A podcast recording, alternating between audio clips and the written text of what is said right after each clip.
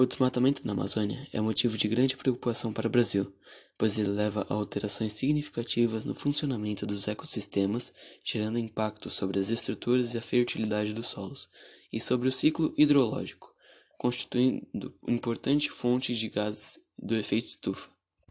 Por outro lado, zerar o desmatamento na Amazônia é possível e traria benefícios ambientais e sociais para o Brasil e para o mundo. Diferente do que muitas pessoas possam imaginar, é viável zerar rapidamente o desmatamento com base nas experiências já desenvolvidas no país. Entretanto, o desmatamento na Amazônia tem aumentado desde 2012 e tende a continuar. A perda foi acelerada entre 1990 e 2000, com média de 18,6 mil km desmatados por ano e entre 2000 e 2010, com 19,1 mil quilômetros perdidos anualmente e 6 mil quilômetros quadrados entre 2012 e 2017. Segundo o relatório da HISIC, a agropecuária é a causa de 84% do desmatamento da Amazônia.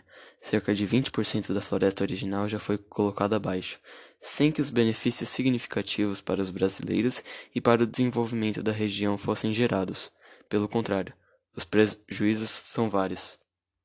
E estudos indicam que é desnecessário continuar com o desmatamento na Amazônia, já que se calcula ser possível abrigar toda a produção agropecuária nas áreas que já se encontram abertas. Vários governadores amazônicos concordam. E, em minha singela opinião, é triste saber que nós brasileiros estamos desmatando uma das principais fontes de reconhecimento do nosso país para o exterior sendo que lá abrigam os povos que se que iniciaram o Brasil como um país em si e são parte da nossa cultura até hoje. Mas e você? O que você acha sobre esse assunto?